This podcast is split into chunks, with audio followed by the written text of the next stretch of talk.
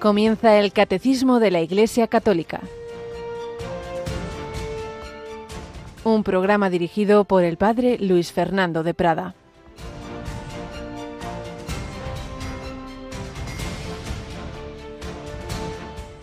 Cuando recéis, no uséis muchas palabras como los gentiles, que se imaginan que por hablar mucho les harán caso.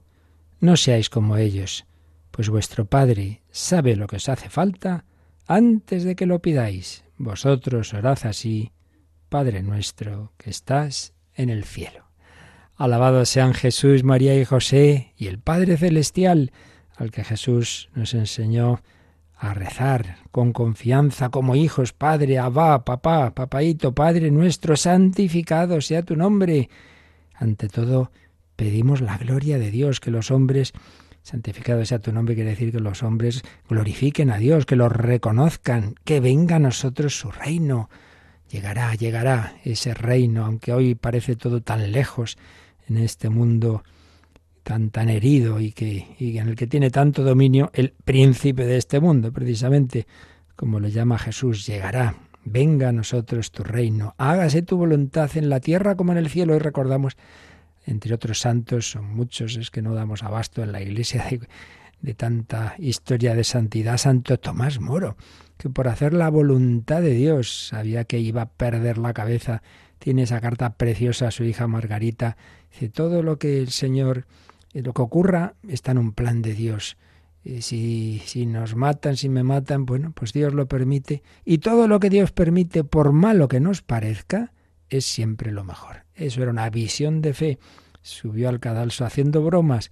Sí, confiaba ante todo en el Señor. No vendió su conciencia.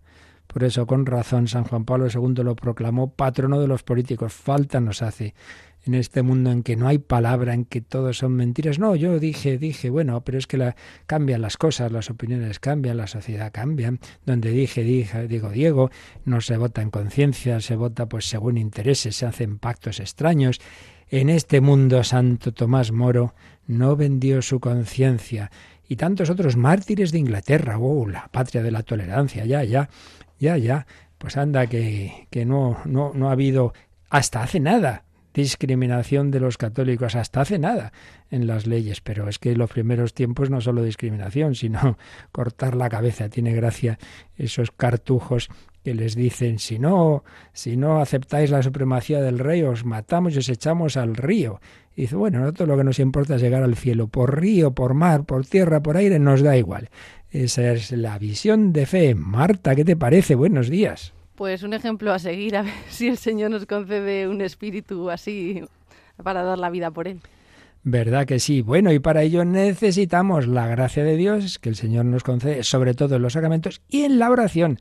Hoy Jesús en el Sermón del Monte aparece su enseñanza del Padre Nuestro. Y no hay que olvidar que el Padre Nuestro, como bien dice el Señor, pues no son palabras, son actitudes, ante todo actitudes que se expresan con palabras. Por eso el Santo Rosario, tiene el Padre Nuestro, tiene el Ave María, tiene Gloria y tiene la contemplación de los misterios. Esto, por desgracia, pues a veces se olvida.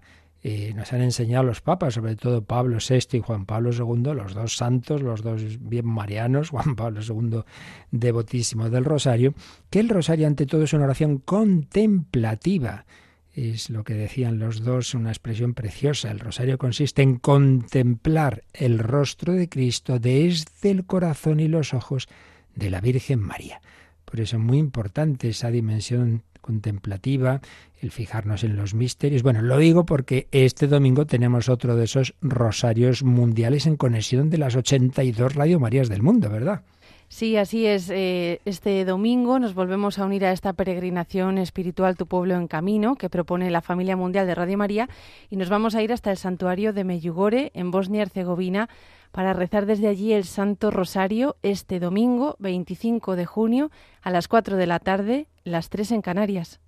Pues ya lo sabéis, en unión de oración tenemos que seguir esa peregrinación. Hay mucho mal, hay mucha guerra en el mundo y hay que pedir de corazón al Padre con confianza, como lo hacía Santo Tomás Moro, como los niños de Fátima, con confianza, Padre nuestro, venga a nosotros tu reino, por intercesión de la Santísima Virgen María, un rosario que rezaban también devotamente la familia eh, Guerín, eh, los padres de Santa Teresita, estamos viendo cómo iban educando en ese camino del cielo precisamente a sus hijas, pues vamos a seguir recogiendo pinceladas sobre esa educación. Vamos ya a hablar de las dos pequeñas de la familia.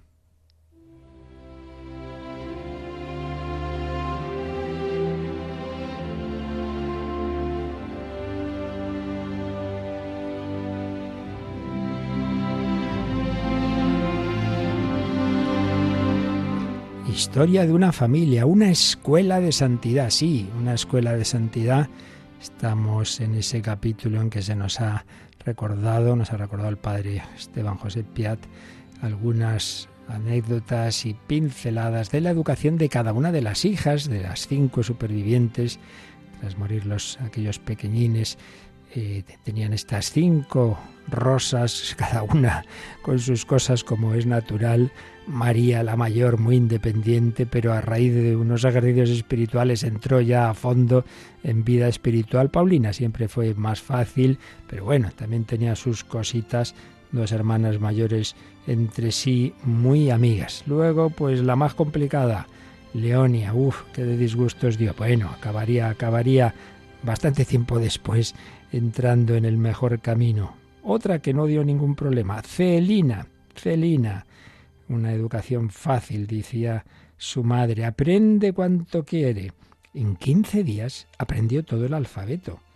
¿Repiten sus hermanas varias veces una canción? Pues nada, enseguida la repite sin cambiar ni la melodía ni las palabras. Era muy inteligente, lo dice su madre. Celina aprende bien a leer, pero va siendo mala como un diablillo. Ay, madre, ¿y esto? Hay que advertir, claro, que no tiene más que cuatro años y gracias a Dios triunfo fácilmente de ella. Ayer tarde me decía, yo no quiero a los pobres. Yo le respondí que Jesús no estaría contento y que no la querrían adelante. Ha vuelto a insistir, amo al buen Jesús, pero yo no querré a los pobres. Pero bueno, ¿qué había pasado? Bueno, todo tiene su explicación. Había tenido una aventura, resulta que estaba en el umbral de la puerta con una amiguita, cuando pasó una niña pobre que ya no es que fuera pobre, se ve que era pues, en fin, muy mal educada, las miró con aire descarado y burlón. Entonces Celina dijo que se fuera de allí y ésta le dio una bofetada bien encajada. Hasta una hora después tenía el rostro rojo. Entonces cuenta su madre, yo la animé a perdonar a la pobrecita. Y entonces Celina le dijo, Tú quieres que yo quiera a la que viene a bofetearme, que tenga la mejilla toda hinchada. No, no, no. Yo no los querré nunca jamás. Por la noche consultó con la almohada. De mañana las primeras palabras que me ha dirigido eran para notificarme que tenía un hermoso ramillete para la Santísima Virgen y el buen Jesús, añadiendo, ahora también quiero a los pobres. Bueno, en esta familia, claro, pues el pronto inicial ese lo tenemos todos, ¿verdad? Pero se enseñaba, se enseñaba el amor de Dios, el amor del prójimo, se motivaba siempre desde Jesús. Hombre, no puede ser eso, si no quieres a los pobres no quieres a Jesús, no estás haciendo, haciendo caso a Jesús. Bueno, le costó unas horitas y entonces ya sí quiero a los pobres. Celina, Celina, que cuando la hermana mayor, María, ya salió del internado, como ya habíamos recordado, su madre hizo muy bien en encargarle, y dado que era una mujer muy dispuesta, eh, esta chica mayor, dice, mira, pues tú vas a ser aquí como mi, mi, mi vicaria, la, la, segunda madre, te encargas de las, las hermanas pequeñitas. Y así fue. María se encargó de Celina y decía, aunque hubiese tenido 20 alumnas, no hubiese tenido más trabajo. Bueno, se consagró por entero a ella, en efecto. Trajo un rosario de cuentas movibles que se corrían hacia abajo para llevar nota de los actos de virtud. Es pues algo que el propio San Ignacio de Loyola sugiere en los ejercicios espirituales. Em, este instrumento pues para llevar un, cuenta de, de virtudes o de lucha contra defectos, etc. Y entonces Celina aprendió eh, a usar esto. y iba, iba corriendo ahí esas bolitas cuando le pedía al Señor fuerza pues para hacer determinados actos de virtud en algo que le costara. Bueno, pues a veces el día terminaba con 27 victorias. La madre aleccionaba a, a la hija mayor a, seguir así educando a esa joven discípula. Y eh, escribía la, madre, Celinita es muy amable, se ejercita en muchas prácticas para alcanzar la curación de su tía, la, la religiosa, estaba malita. Sin embargo, algunas veces no tiene constancia. Ayer tarde no sé qué es lo que no quería regalar a su hermanita, a pesar de que se lo pedían. Ya había nacido Teresita. María está incomodada y le ha dicho que no hace sino los sacrificios que quiere y que en estas condiciones más valdría que no hiciera ninguna. Hombre, entonces la madre dice, he corregido a María diciendo que no era razonable desanimarla así, que no era posible que una niña de tan corta edad pueda llegar de repente a ser una santa y que era preciso condescender con ella en algunas cositas. Vemos aquí pues esa pedagogía de la señora Celia.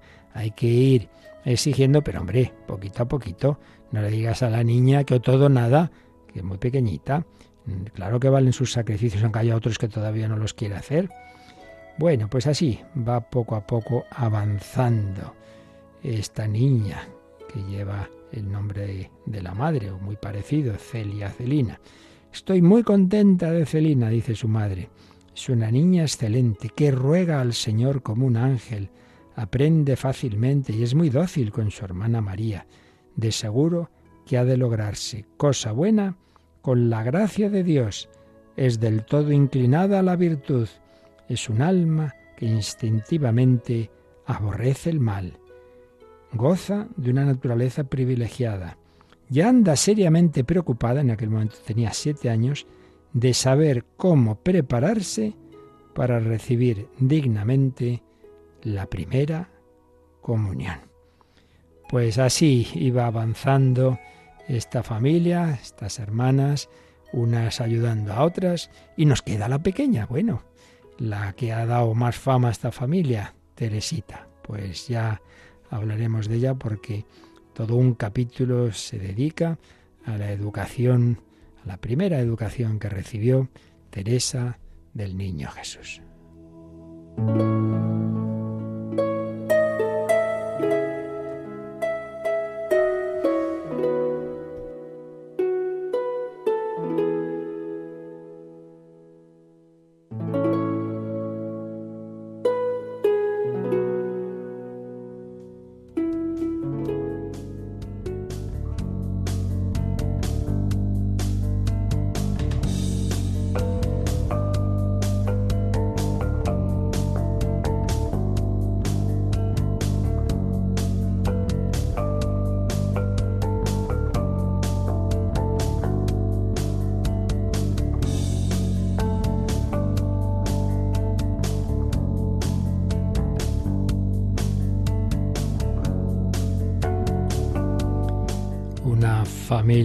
Católica que vivía la fe católica y un punto central, muy central, muy importante de esa fe es la presencia real y sustancial de Cristo Jesús en la Eucaristía, en la Eucaristía. Eso distingue la fe católica de otras comunidades cristianas que, bueno, pues reducen Eucaristía a un símbolo, a un recuerdo, no, no.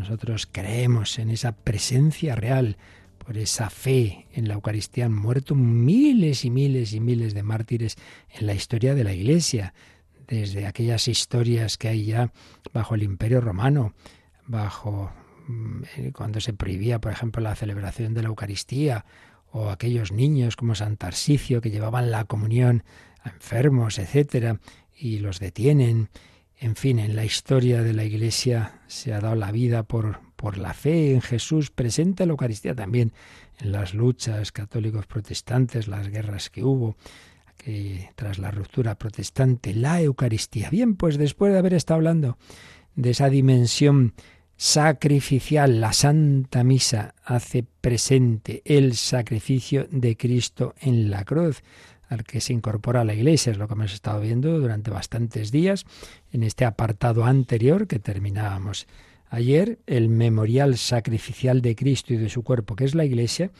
Este apartado que veíamos desde el 1362 hasta el 1300, perdón, 1362, sí, hasta el 1372, 1362 a 1372. Empezamos ahora otro apartado desde el 1373 al 1381, que tiene por título La presencia de Cristo por el poder de su palabra y del Espíritu Santo. Recordad, sugería que nos fijáramos en las palabras de la consagración para recordar ahí las tres principales, no únicas, pero principales dimensiones de la Eucaristía. Tomad y comed, la Eucaristía como comunión, todos de Él, porque esto es mi cuerpo, la Eucaristía presencia, entregado por vosotros, la Eucaristía sacrificio. Tomad y bebed, todos de Él, la Eucaristía comunión, porque esto es el cáliz de mi sangre, la Eucaristía presencia, derramada por vosotros y por muchos, la Eucaristía sacrificio. Pues bien, vamos a entrar en un apartado apasionante y donde realmente llega, digamos, al, punto central, lo que es la fe, lo que es la fe, porque ya no solamente es creer que ese hombre, Cristo Jesús, eh, que lo veían sus contemporáneos y, del que hay tantísimos testimonios históricos y arqueológicos, etcétera. No solo es creer que ese hombre es Dios, creer en la divinidad que no se veía, se veía la humanidad Ahora es que ni siquiera se ve la humanidad. Al revés, lo que se ve es pan y es vino. Eso es lo que vemos, eso es lo que los sentidos perciben y sin embargo creemos que, lo, es, lo que realmente, quien realmente está la sustancia de, de aquello que nos aparece a los sentidos, no es lo que parece, es el cuerpo y la sangre de Cristo Jesús, eso sí, resucitado, glorioso. Y claro, ya sabemos que el cuerpo glorioso no está en las mismas condiciones que el nuestro eh, ni el de Jesús en su vida terrena, pero bueno, no anticipemos, eso ya lo iremos explicando. El caso es que entramos en este apartado sobre la presencia de Jesucristo. El, el, titulillo de este apartado es la presencia de Cristo por el poder de su palabra y del Espíritu Santo, porque ya veremos que lo esencial para esa presencia de Cristo en, la liturgia eucarística, ante todo son las palabras de la consagración, pero también ya habíamos hablado de la epíclesis, de la invocación al Espíritu Santo. Esas palabras son eficaces, claro, porque no es simplemente que el sacerdote las dice, sino porque ahí está actuando el Espíritu Santo. Y este apartado podemos distinguir en él, no porque estén marcadas, pero bueno, si nos fijamos en el contenido, podríamos distinguir, yo diría, como tres tres partes, ¿no?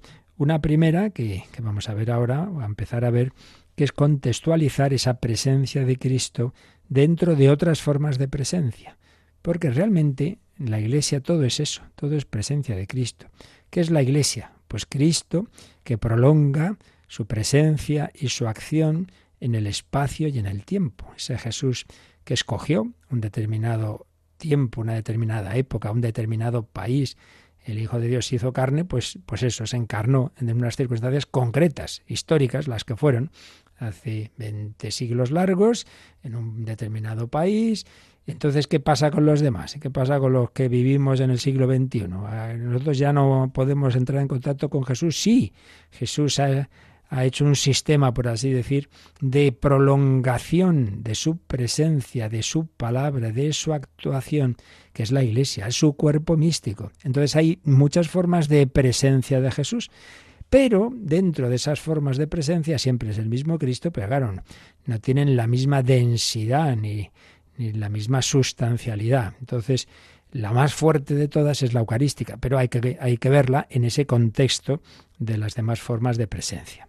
Eso es lo primero que vamos a ver. Y luego ya varios números para intentar entrar en ese misterio tremendo de lo que la Iglesia llama la transustanciación, esa conversión del pan y de vino en el cuerpo y sangre mm, gloriosos de Cristo Jesús resucitado. Entonces ahí está la, el punto central de este apartado que como tantas veces he repetido, estamos dedicando más tiempo que en otros puntos del catecismo a la Eucaristía por su importancia, por su centralidad y porque de hecho es el sacramento que junto a la penitencia, pero aún más que él, podemos y, si está en nuestra mano debemos mm, vivirlo con frecuencia, incluso todos los días podemos asistir a misa, todos los días podemos y deberíamos, por supuesto, tener nuestra oración ante Jesús sacramentado, nuestra visita todos los días, todos los días podemos comulgar, en fin, vale la pena que nos detengamos y así lo haremos en este punto también tan importante de la presencia de Cristo. Primero, introducción, ver las distintas formas de presencia. Segundo, entrar en este misterio de la presencia real y sustancial de Cristo en la Eucaristía. Y la tercera parte ya son como consecuencias o aplicaciones espirituales, el culto a la Eucaristía, más allá de la Santa Misa, dado que su presencia no es eh, solo en el tiempo de la misa, sino es una presencia permanente. Entonces hablaremos del sagrario, hablaremos de, de la adoración del Señor, de la exposición del Santísimo, etcétera, etcétera. Bueno, pues vamos a comenzar pues por ese ver en conjunto mm, las presencias de Cristo en su iglesia. Y eso lo tenemos en el primer número del apartado, que es el 1373, que como en tantas otras ocasiones está basado en citas de la Escritura y también del Concilio Vaticano II. Vamos con el Marta. Cristo Jesús, que murió, resucitó, que está a la derecha de Dios e intercede por nosotros, está presente de múltiples maneras en su Iglesia, en su palabra, en la oración de su Iglesia, allí donde dos o tres estén reunidos en mi nombre, en los pobres, los enfermos, los presos, en los sacramentos de los que Él es autor, en el sacrificio de la misa y en la persona del ministro, pero sobre todo está presente bajo las especies eucarísticas. Bueno, pues un precioso número. Empieza con una frase de San Pablo en su carta a los romanos, Romanos 8:34. Cristo Jesús, que murió, resucitó, que está a la derecha de Dios, del Padre, e intercede por nosotros. Bueno, siempre hay que partir de eso. Estamos hablando del único Jesús que existe ahora mismo.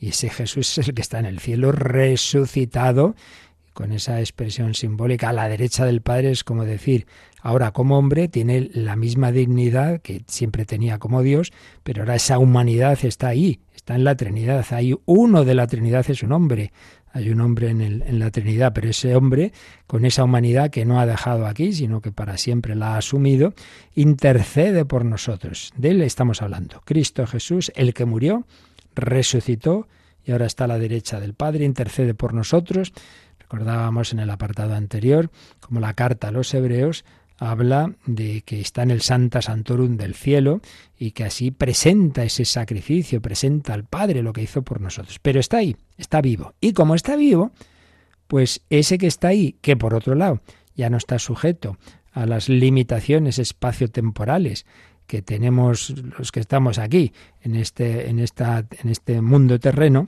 no lo está no está sujeto tiene un cuerpo pero un cuerpo glorioso un cuerpo que como se ve en la en la resurrección atraviesa las las paredes puede estar en Jerusalén en Emaús en fin no tiene esa sujeción cosa que por otro lado Recuerdo, ya falleció aquel jesuita tan sabio y sabía tantísimo de, de, física.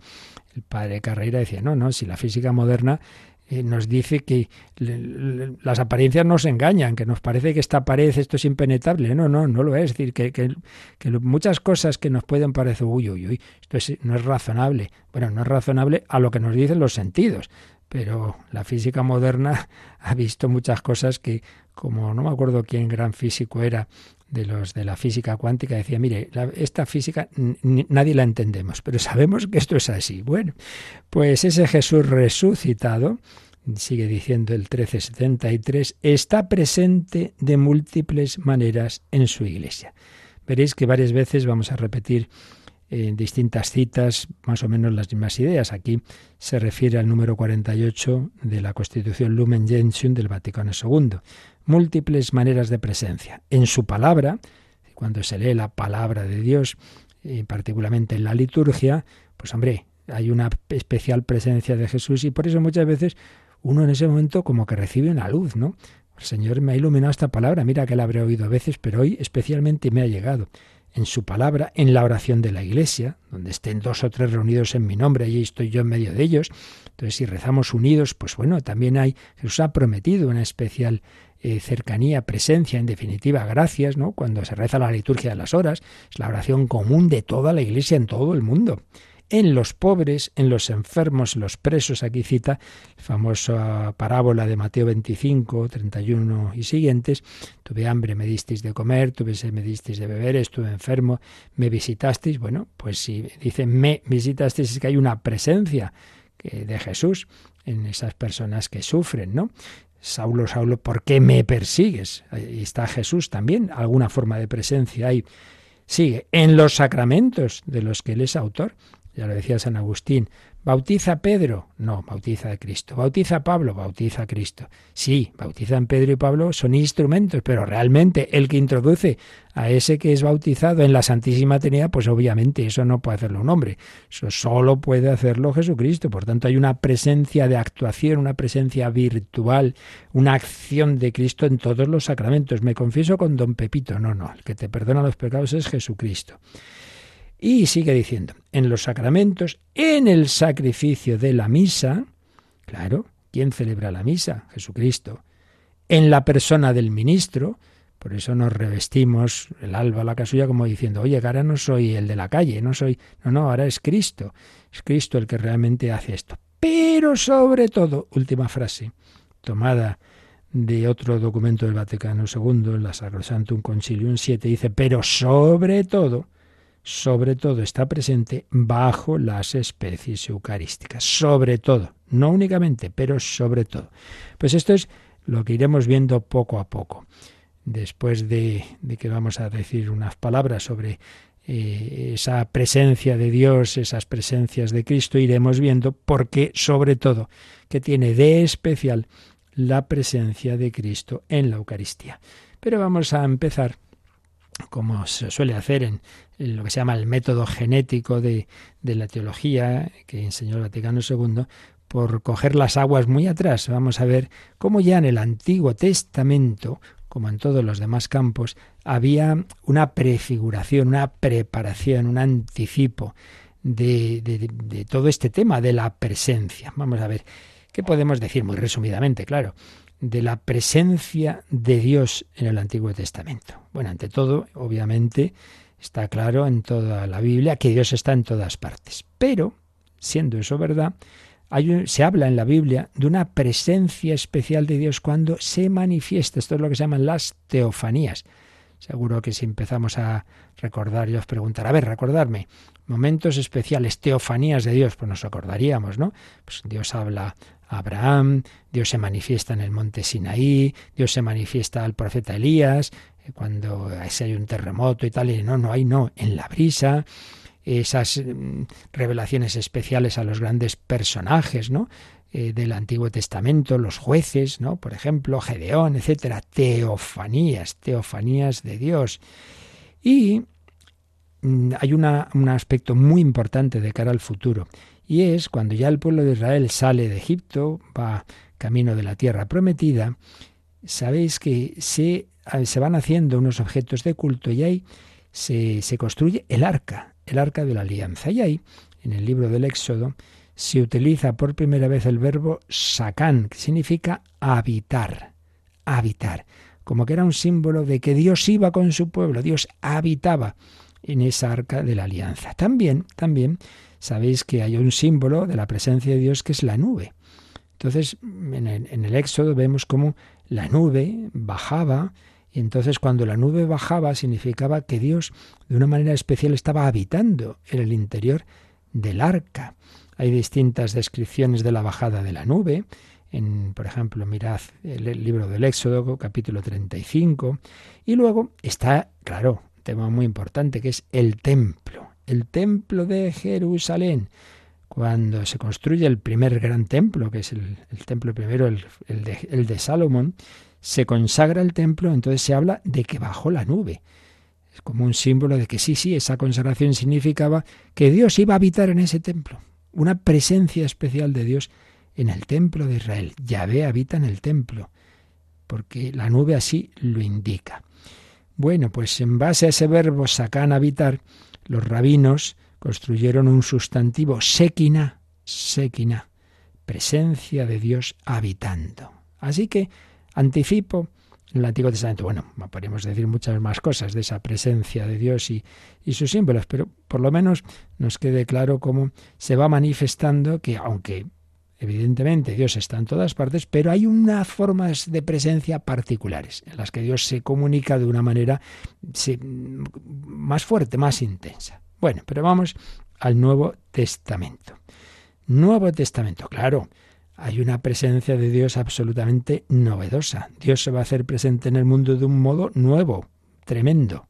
El verbo, el logos, se hizo carne y habitó, habitó entre nosotros, habitó. Y resulta que el verbo griego que usa San Juan para decir eso de habitó, pues tiene mucho que ver con lo de Sekinai Sakan, no que significa levantar la tienda de campaña.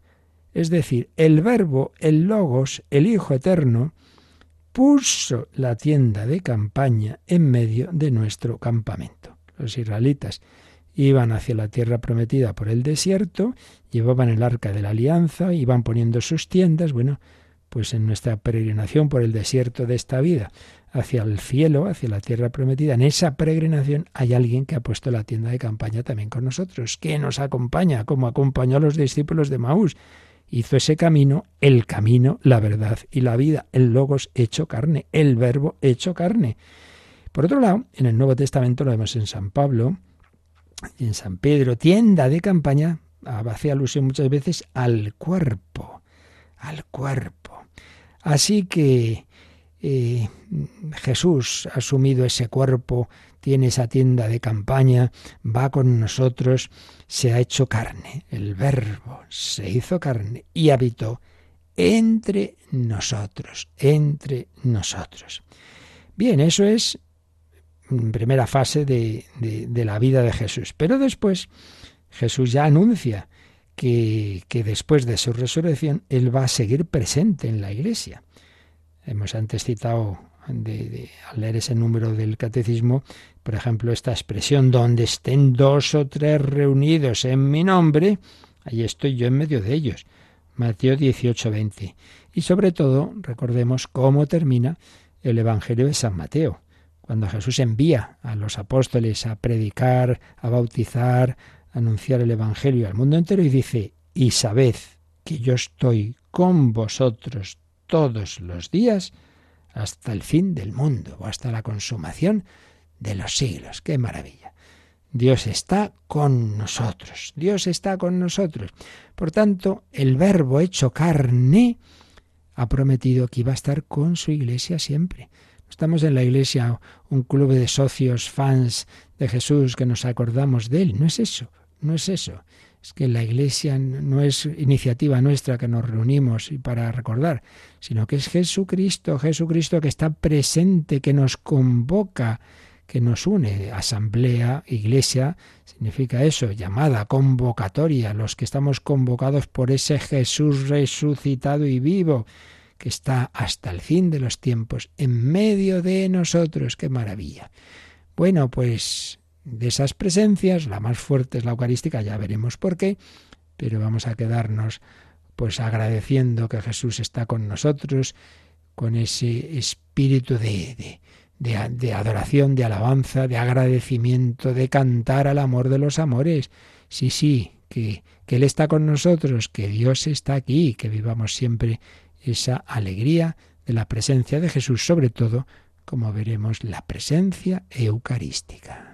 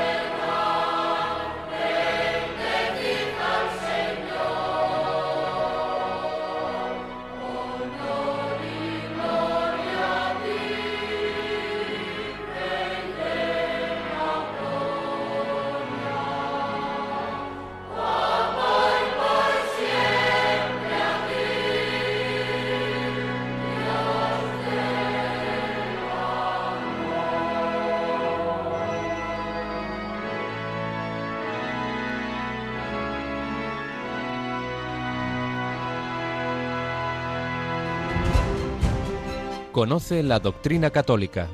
Escucha el catecismo de 8 a 9 de la mañana, de 7 a 8 en Canarias. Y los sábados a la misma hora profundizamos en los temas tratados en el programa En torno al catecismo. Dios está aquí, yo estaré con vosotros todos los días hasta el fin del mundo. Más, más formas de presencia que Jesús promete.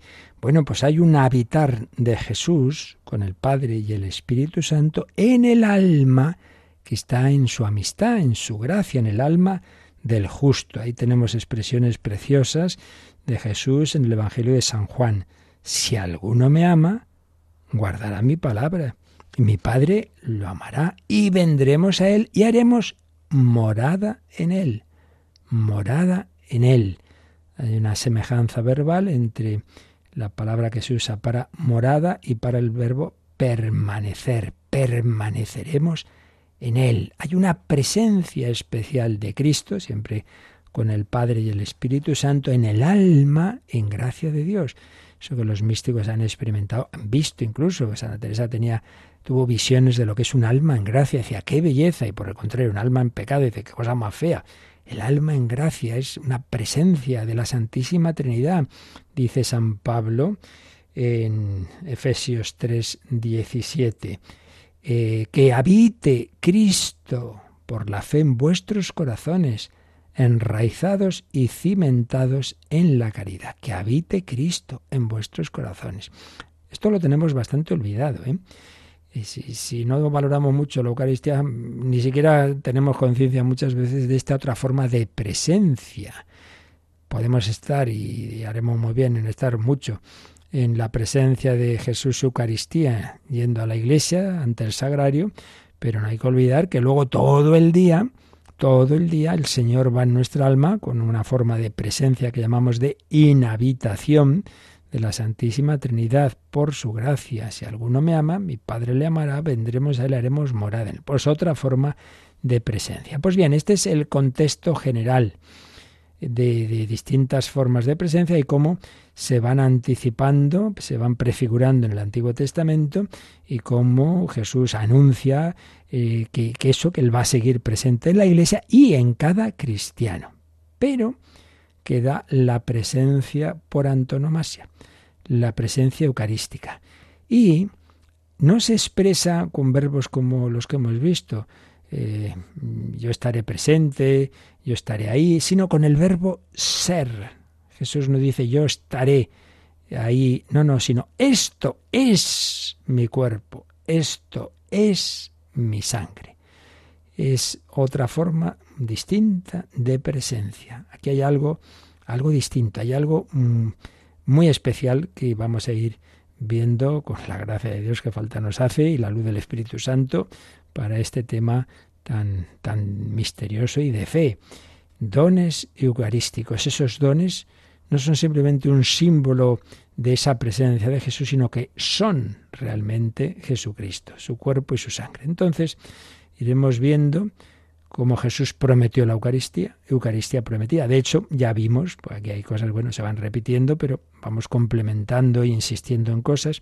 Ese discurso de Jesús en el Evangelio de San Juan, el capítulo 6, es fundamental para este tema. Yo soy el pan vivo, bajado del cielo, que come mi carne, bebe mi sangre, habita en mí, yo en él. Muy importante ese, ese discurso que ya lo comentamos, pero que volveremos a él. La Eucaristía prometida. La Eucaristía instituida en la última cena, esto es mi cuerpo, esta es mi sangre, haced esto en memoria mía, y la Eucaristía celebrada en el cristianismo primitivo, que lo tenemos ya en el propio Nuevo Testamento. Incluso antes, San Pablo, antes de contar la institución, está hablando de cómo la están celebrando, concretamente en Corinto. Enseguida lo veremos. Y luego ya veremos pues eh, un poquito, claro, porque podríamos estar dos años hablando de esto, un poquito como esa fe en la presencia eucarística pues está eso, la historia de la Iglesia, está en los primerísimos textos, están los autores que llamamos los santos padres, y cómo cuando van surgiendo dudas o negaciones, pues es el magisterio de la Iglesia el que tiene que enseñarla de una manera cada vez más concreta frente a las dudas, frente a las herejías, frente a las negaciones. Un magisterio de la Iglesia que tiene uno de sus últimos documentos, no el último, pero sí al menos la última encíclica con ese nombre, ya la hemos citado estos días con frecuencia, la última que escribió San Juan Pablo II, Eclesia de Eucaristía. La Iglesia vive de la Eucaristía. Pues bien, el número 9, un poco todavía en la introducción,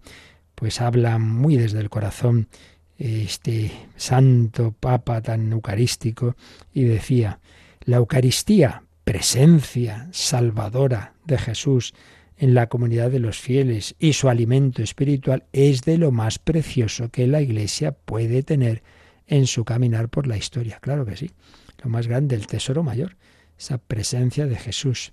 Así se explica la esmerada atención que ha prestado siempre la Iglesia al misterio eucarístico, una atención que se manifiesta autorizadamente en la acción de los concilios y de los sumos pontífices. Entonces va recordando pues enseñanza, la importancia que se le dio a la Eucaristía en el Concilio de Trento y luego encíclicas ya más cercanas a nuestra época moderna, encíclicas de León XIII, Mire Caritatis, de Pío XII, Mediator Dei, y una que citábamos el otro día, de Pablo VI, muy importante, para este tema es fundamental, la Mysterium Fidei, misterio de la fe, cuando estaban surgiendo teorías que rebajaban la, sustancialidad, la realidad de la presencia eucarística y se quería reducir a una especie de, de simbolismo, pues Pablo VI escribió esta encíclica en 1965, Mysterium Fidei.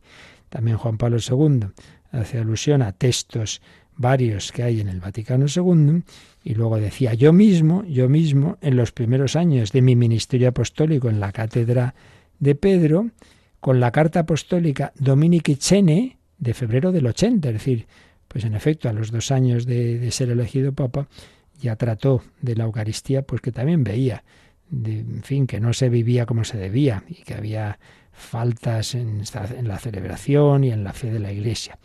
Y terminaba este número 9 diciendo, hoy reanudo el hilo de aquellas consideraciones con el corazón aún más lleno de emoción y gratitud, como haciendo eco a la palabra del salmista, y cita el Salmo 116, ¿cómo pagaré al Señor todo el bien que me ha hecho?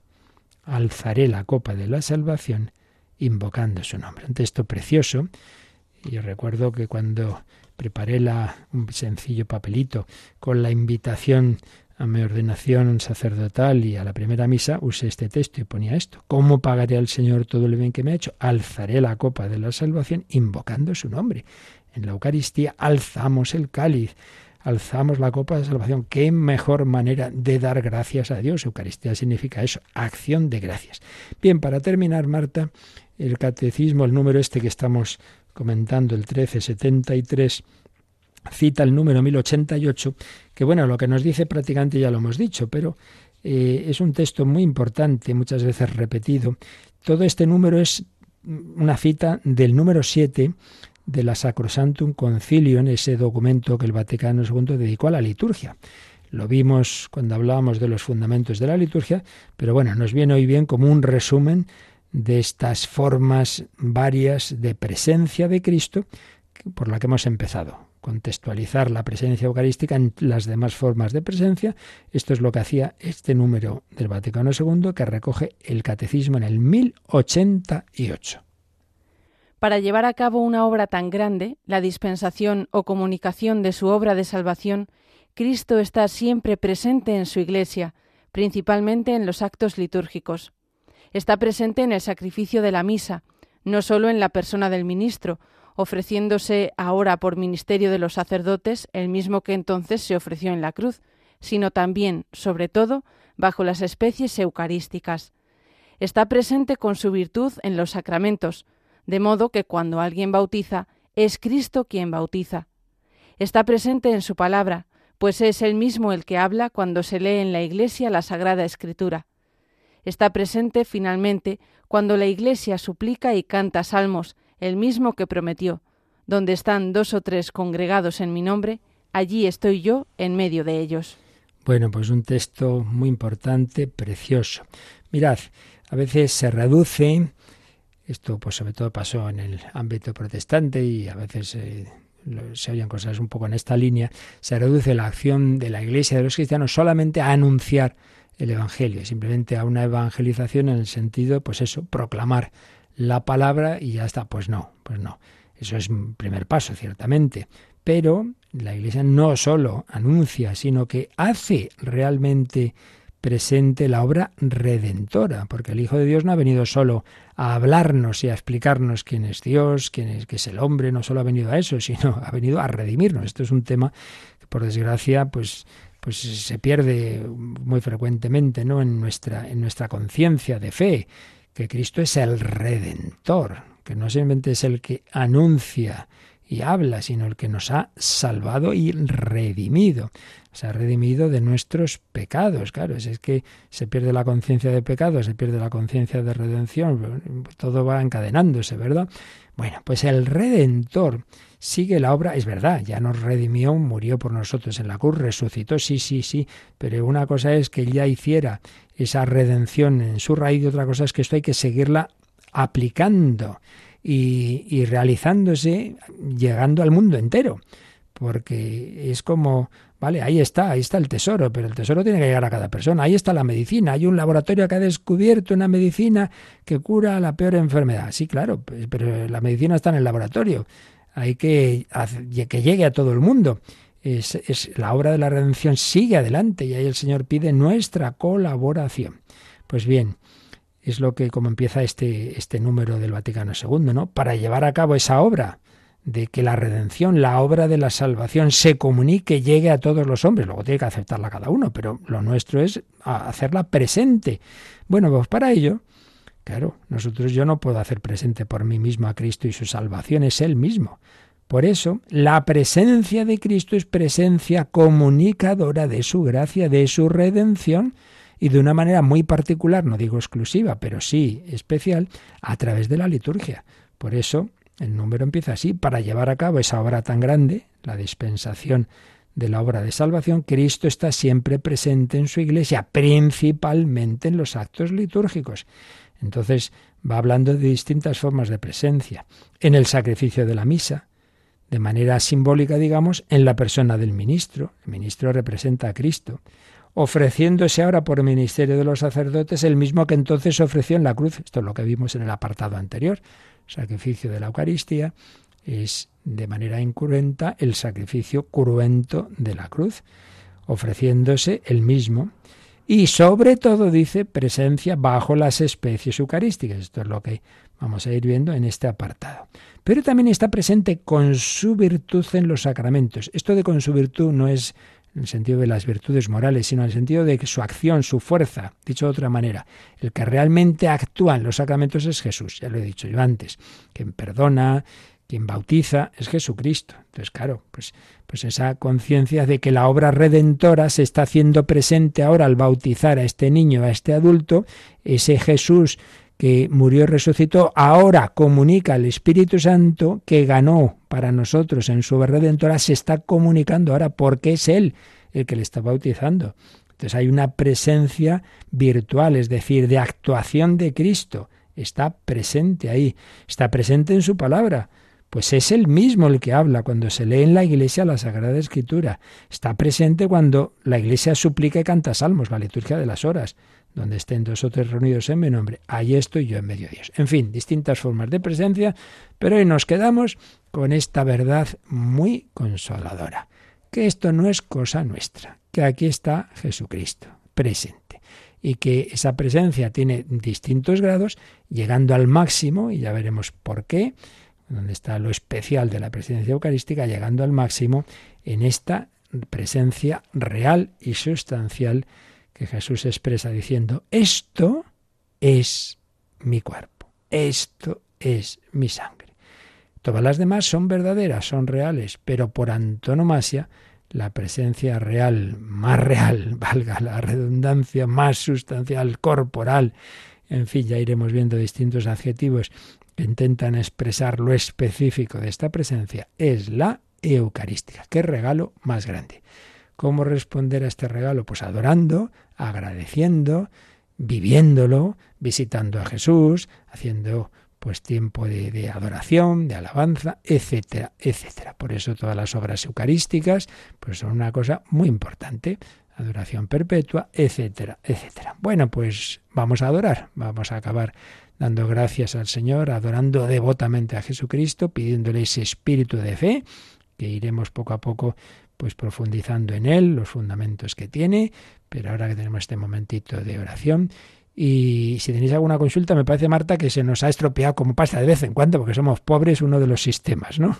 Sí, efectivamente se nos ha estropeado el WhatsApp, así que solo nos pueden mandar sus preguntas al correo catecismo arroba radiomaria.es, catecismo arroba radiomaria.es o hacer una llamada al teléfono del directo al 91 005 94 19.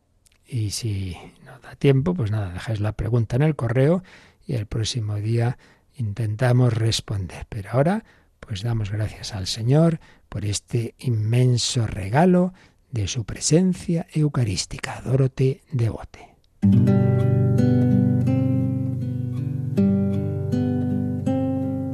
Te adoro con devoción, Dios escondido,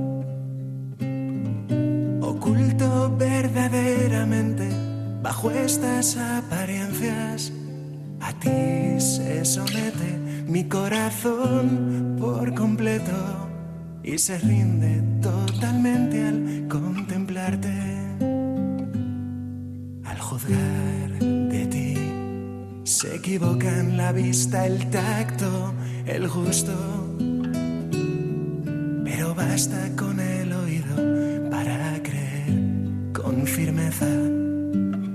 Creo todo lo que ha dicho el Hijo de Dios. Nada es más verdadero que esta palabra de verdad en la cruz se escondía solo la divinidad.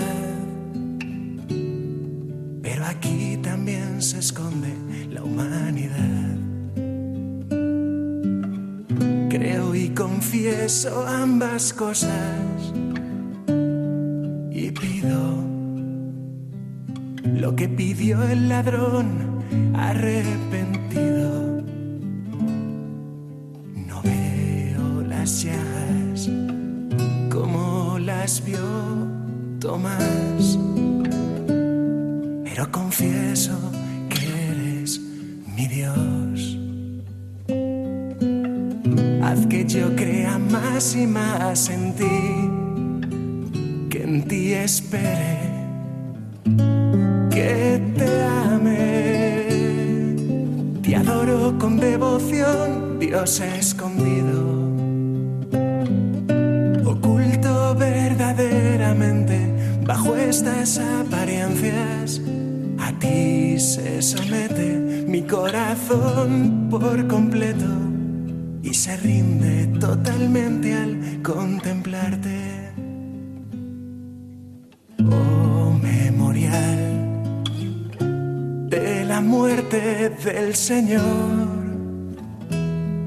pan vivo que da la vida al hombre. Concédele a mi alma que de ti viva y que siempre saboree tu dulzura. Señor Jesús, bondadoso pelícano, limpiame a mí inmundo con tu sangre, de la que solo una gota puede liberar de todos los crímenes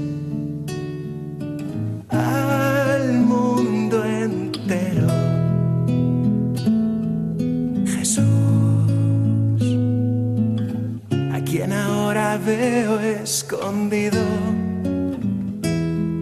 te ruego que se cumpla lo que tanto ansío. Que al mirar tu rostro ya no oculto, sea yo feliz viendo tu gloria. Jesús escondido, te adoro con devoción, Dios escondido. Nos preguntaban si sigue vigente el ayuno eucarístico porque quien ha llamado dice que ve con frecuencia gente que come caramelitos. En mí se logra comulgar. Pues sí, sí, sigue vigente. Hay que dejar pasar al menos una hora desde el último que se ha comido y no el inicio de la misa, pero sí la comunión.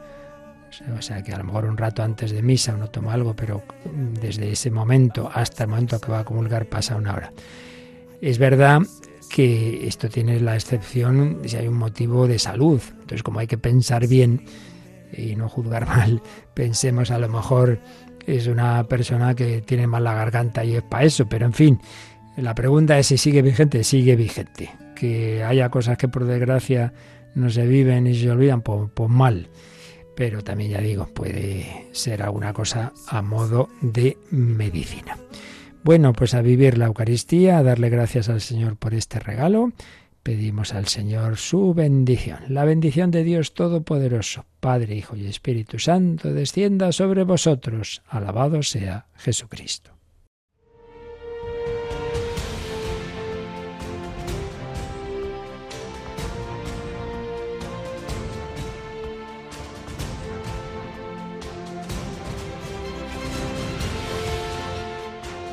Han escuchado en Radio María el Catecismo de la Iglesia Católica, un programa dirigido por el Padre Luis Fernando de Prada.